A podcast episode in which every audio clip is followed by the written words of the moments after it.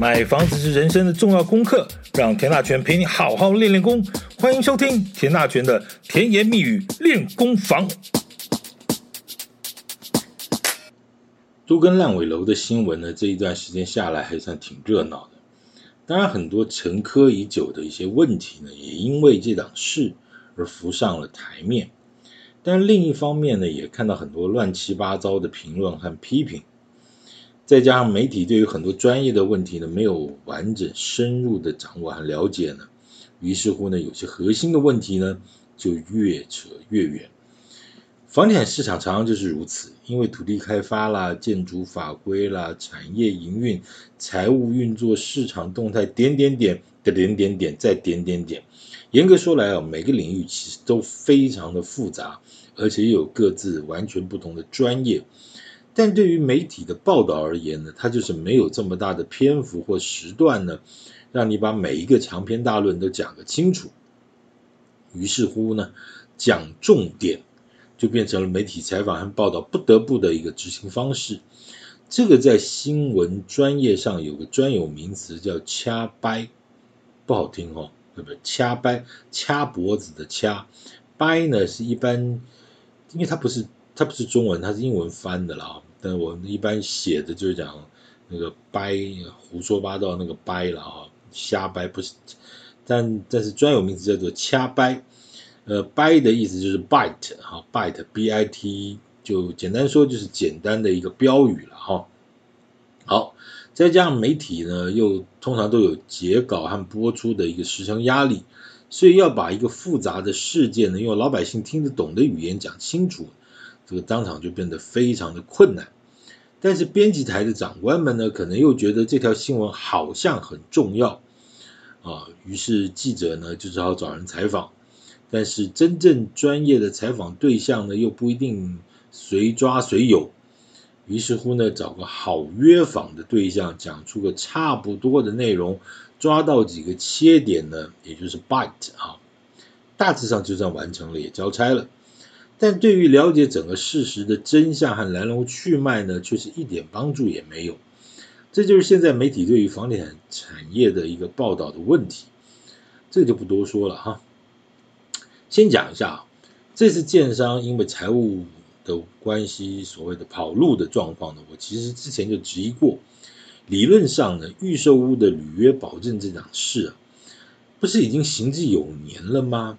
这个机制早就应该是非常成熟了，消费者的权益呢，应该也透过这个银行所设立的专款专用的所谓专案信托账户呢，有了充分完整的保障。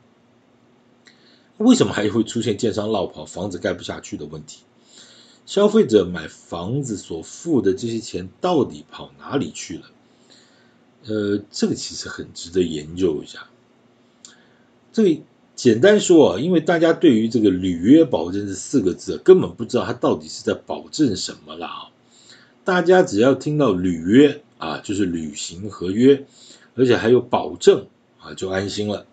但这种表面上看起来知其所以，实际上却完全不知其所以然的这个制度呢，一般的消费者本来就不懂，也没兴趣去进一步了解。反正只要看到“保证”二字，好。既然你敢保证，那我就 OK。你 O 什么 K 啊？事实上，目前市场上所谓的预售履约保证大致分为五种。你真的搞得清楚是哪五种吗？你可以不想学，但是你的权益呢，并不会因为你是个购屋小白呢，它就会自然的保障你。好，这五种的第一种，简单来说叫做不动产开发信托。这是什么意思？就是说，建商把新建的资金啊，这个所谓的资金就是买方啊，就你消费者所付的这个购物款，存到银行的专案信托账户里。那由银行呢，或者信托业者，这里所谓的信托业者，目前市场上都是由所谓的建金公司来管理。好，那建商呢，在于实际工程的进度呢，向信托单位请款。啊，那这个就有点像银行，就像一般公司那种出纳啊，出纳的这个功能和角色。那这个施工进度呢，也就是所谓的工程期，其实分为非常非常多的阶段了。随便讲讲，就包括说什么，呃，地下室完成啦，呃，结构体完成啦，使用执照核发啦，巴拉巴拉巴拉等等等等。那有些还会分成啊几楼到几楼完成，几楼顶板完成，几楼顶板完成啊，然后啊到使用执照核发等等。这除此之外，还有很多的行政费用啊。这包括建筑师有建筑设计费啊，代销公司有行销的费用啊，地政士有交屋过户登记等等这些费用，这些必要的支出款项呢，都能向这个专信托账户来做请款的动作。那在建案完工之前呢，万一啊这个建商周转不灵，出现倒闭的状况，那消费者所交的这个房屋款项呢，呃全数的金额。就是由第三方的金融机构，也就是刚才讲所开设的信托账户的银行呢，全数退回。这种形态的保障呢，相对是最高的。但是因为建商要动用资金的程序呢，相对比较复杂，那就不是盖几个章就能动这笔钱的，所以也相对比较不灵活。而，对于财务状况不是那么健全的建商来说呢，就比较不太愿意选用这种类型的一个信托方式。这叫做不动产开发信托。好，那这是第一种。第二种呢，你应该有听过类似的讲法，叫价金信托。哪个价？价钱的价啊，金额的金，就意思就是说你的你交的房屋款啊，这个和不动产开发信托其实本质上差不多，但是呢，它只能用在工程款上面的专款专用。啊，就是说像其他的这些行政费用啊等等这些呢，它就不能在这上面支支付。这个价金信托的受益人是建商，它并不是消费者。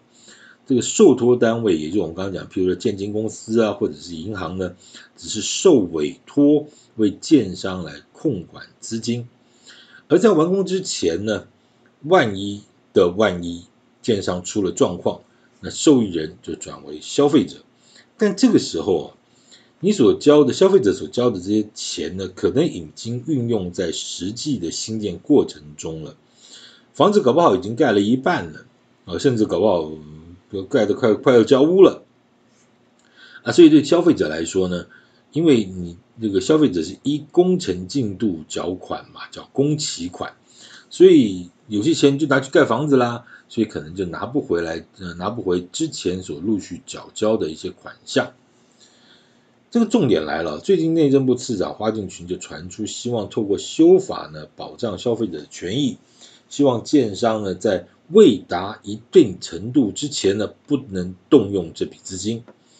结果媒体上面就传出来说，哎呀，这未达一定比例呢，呃，未达一定这个新建的比例呢，而且传出来是六成，哦，这下子事情就大条了。虽然内政部后来出马上就出面否认啊，说这些都是在研究阶段，根本没有所谓的六成之说了啊。不过这个问题就值得研究了啊。我们想想看，如果建商真的只能在工程进度达到一定比例，嗯，才能动用消费者的这个购物的付的这个房屋款，你不管是五成或六成了哈，意思就是说。建商除了在购买土地的自有资金门槛之外呢，哎，你这购买土地，土地的贷款可以贷多少？央行之前的规定是，现在规定也是这样的哈，就是土地融资最多只能贷五成啊，并保留一成的工程款，开工之后才能动拨。意思就是说呢，一块土地如果只能贷四成，那正式开工呢才能再拿一成，这就表示。自有资金呢，就是硬邦邦的要拿出一半出来，这是什么概念？我随便举个例子哈，我们就讲天龙国台北市好了，我不讲蛋黄区哦，像什么大安信义这都不止哦，我们就随便讲一块蛋白区的啊，这个住山的土地啊，大概现在都要卖到这个五百万以上了啊，也有那种七八百万的啊，那蛋黄区可能都卖到一千万以上啊。可能还还在抢啊，好，我们就讲一个蛋白区，蛋黄蛋白交接的区，大概一平土地的价值大概五百万好了。你要买个三百平呢，还很好，这就是十五个亿。你要拿出一半的自有资金呢，这就是七点五个亿，七亿五千万。那如果不是用都更呢，不算上什么都更或危老的容积奖励，这三百平的土地呢，大概就只能盖个一千出头平的楼地板。如果说现在的造价一平抓三十万，其实有些地方根本不止三十万，我们就只拿三十万好了，好算一点。一千平的楼地板，三十万的造价，那就是三个亿。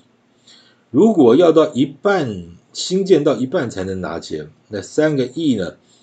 你的一半又是一亿五。好，你再加上前面压了七亿五的土地贷款，这两边一加呢，不是土地贷款，是七亿五的土地自备款啊，自备款。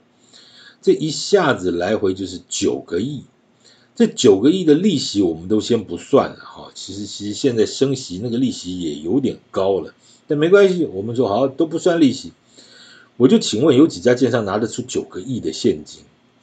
这万一因为政府打房呢，再加上营建成本再涨呢，这个居住正义来一下呢，房价又不敢涨，啊，景气不好，房子又卖不好。这九个亿的资金压在那边不能动，我请问你这个风险有多大？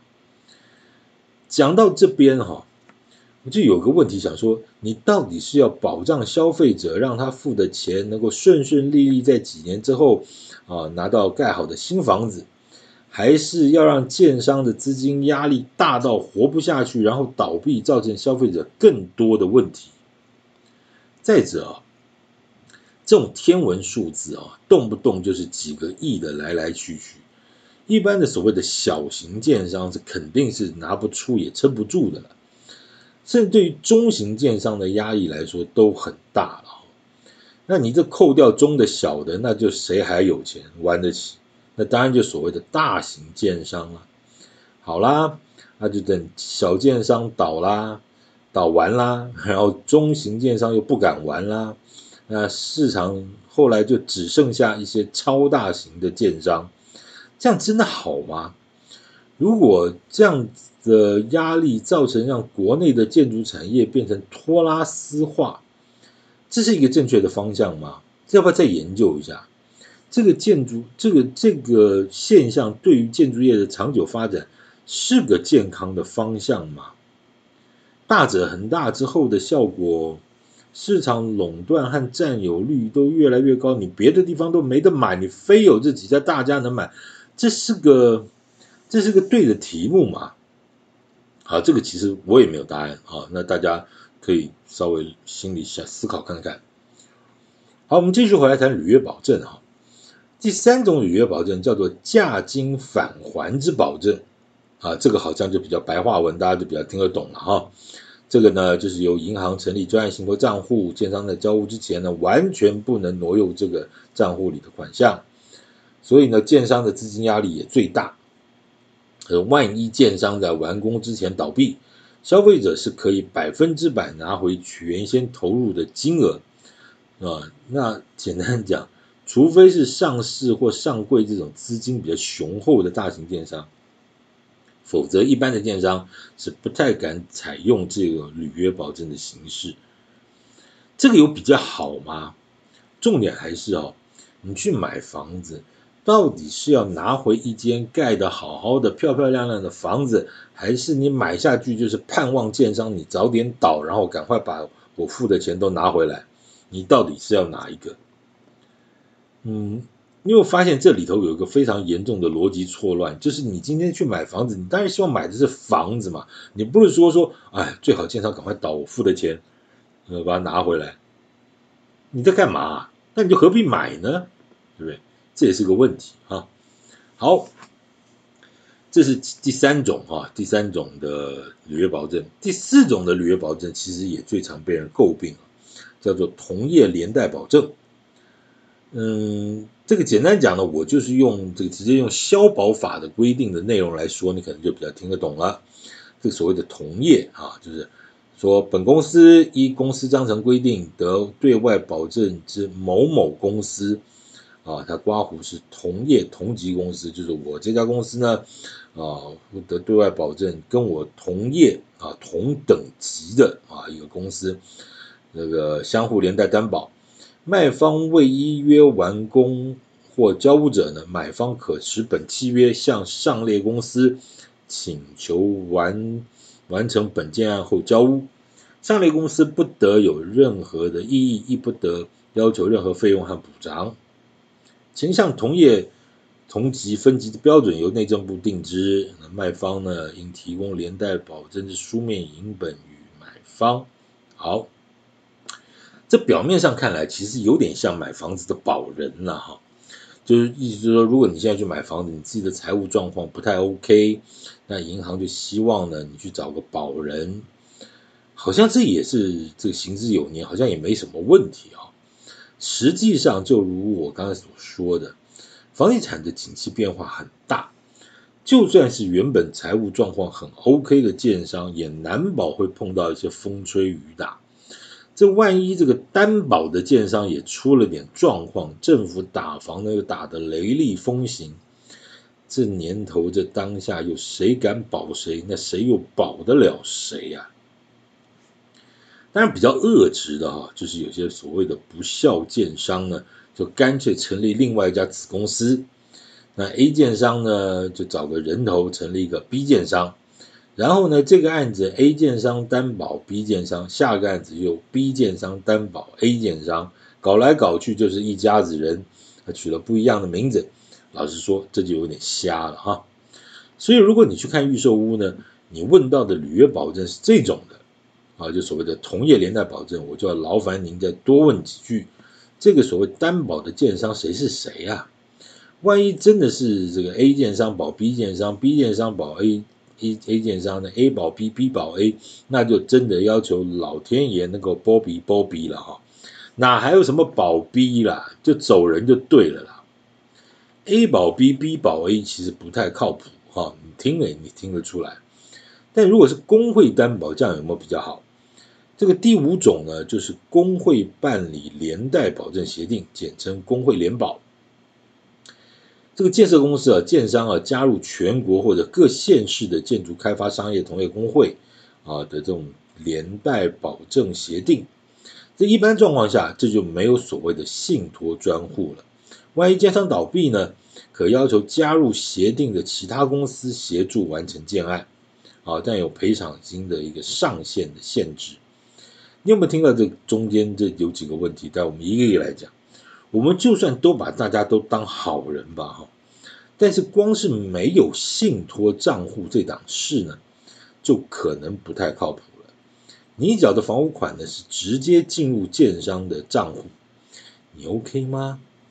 再者，这个所谓的协定，其他公司到底谁是谁？刚才讲 A 保 B，B 保 A，嗯，那起码还是个纸上公司，也许这个所谓的协定其他公司可能还有名有姓了哈。但到底谁是谁，你你知道吗？呃，就算你知道，那如果后续他接手，是不是会完全依照前一手建商的规划和设计？那会不会因为某些原因，他变更一下建材，变更一下设计？是不是一定会盖得跟之前的样子一样呢？这个好像都得再研究一下了哈。这五种履约保证的方式啊，其实就所谓的保障度而言，当然是价金返还保证对消费者是最有利的。但是因为相对于建商的财务压力也最大，所以呢，除非是大型建商，一般的中小型建商采用这样的方式的，确实也不多了哈，也不多。嗯，讲回来，其实买房子不是个零和游戏啊，它应该是一个我付钱你盖房子，我好好付钱你就好好盖房子的一个良性循环和互动。你这花了大半天的力气，甚至不止啊，大半年的都有啊，你去看房子、挑房子，呃，杀价，然后这挑来挑去。目的难道是为了希望说建商倒了，然后把之前付的钱百分之百拿回来吗？如果你是这样想，那恐怕就有点误会大了。而目前市场上最常见的就是前面讲的这两种所谓的不动产开发信托和价金信托两种履约保证机制。这里头有个重要的精神呢，就是说保证建商不会挪用消费者所交的这个房屋款，啊，也不是说不会挪用了，不会乱挪用了哈，而且要保证专款专用，这是一个重要的精神。专款，你这个钱本来就是拿来拿来这个这个盖这个房子的，那不能有所谓以案养案的情况，就什么意思呢？你这个案子交了钱，他去他去养那个案子的工程款啊。那过去乱七八糟的时候，那是真的是有啊。过去没有没有这些机制的时候，其实真的是有这种所谓以案养案的状况啊。哈，好，那现在应该是比较不会有了。这里头有个同样的问题哦，就是万一万一万一建商倒闭了哈，这个不保证消费者可以百分之百拿回屋款房屋款。那所以呢，这个重点还是建商最好不要倒，你好好你好好的盖。那我好好的付钱就是了。履约保证这四个字讲起来很简单，其实学问还真的不小。但因为预售屋看不到呢，所以不管就不论是就心理层面或实质层面呢，大家好像都要一份保障和保证，这也是对的啦。以前古早时代，你听过到什么建商卷款潜逃啦，什么这种状况，其实现在确实是少很多了。现在确实少很多。因为它无款可卷嘛，因为你有所谓的信托账户在那边，而且有一个履约保证的机制在那边，你无款可卷呢，除非我就是倒闭，对不对？落跑，哦，否则应该都有所谓的续建机制了哈。所以预售屋的问题，其实它是需要被管理的，这确实过去没有制度的时候，确实现在是成熟许多了，但是到现在还是会发生像之前这个所谓的都跟建商落跑的事情。我也觉得很奇怪，是消费者都不在意呢，还是说他之前都没有做类似这样的机制？那消费者你去买房子，你也不你也不多看两眼，他是怎么回事吗？哎，这就这就像之前讲的了哈，嗯嗯，你不要真的认为自己是购物小白，你就觉得，好，老天爷保佑你，你可以买到个房子就一切 OK。法律这方面的专业的东西，它毕竟就就还是要多留意一点了哈。所以我刚才把这五种的预售物履约保证的形式呢，大概都说明了一下。那相对于预售屋的一个感觉上，你看不到啊，它的边建呃这个边付钱，它边盖啊，它就不像这个成屋履约保证，其实相对比较简单了哈。因为一般来说呢，这个买卖双方呢，一般的成屋交易大概都是自然人。当然你说如果是建商的那种新成屋，那是另外一回事了哈。就我一般的这个这中古屋的交易，可能就是张妈妈卖给李先生，对不对啊？他的这个交易的流程和拨款的进度呢，相对是比较单纯一点了啊。但是呢，一样这还是会有这个防君子不防小人的这个状况，或者是说。啊，他利用什么什么撇步什么手法哦，就就是什么一屋两卖啦等等这种状况还是有。房地产有时候真的该打屁股啊！就为什么就是有那么多乱七八糟的一个事情啊？是不是？实在实在是应该好好管一管。好，所以这边提醒你，就是说，如果说你买的是成屋呢，这档事也是要注意一下才是哈。这个所谓的成屋，其实稍微具有品牌的房仲公司呢。大概都有这个所谓的成屋履约保证，那同样的，你可能还是要了解一下它在保证哪些东西啊，它每个程序分别代表什么意义，这种东西白纸黑字的东西，尽量那多了解一下哈。好，不动产交易安全这档事呢，其实讲了那么那么多年了，呃，刚才光是讲说履约保证制度，其实也实施了非常多年，照理说。如果这个市场是已经成熟了，其实就不应该还会发生这样的事情，还发生这样的事情，就表示它还有一些拼图，还有一些机制，甚至还有一些很核心却一直没有解决的事儿，还挺伤脑筋的。欲知后续如何，就且听下回分解。感谢今天收听，请继续关注田大全的甜言蜜语练功房，我们好好跟你在房地产这边练练功，谢谢。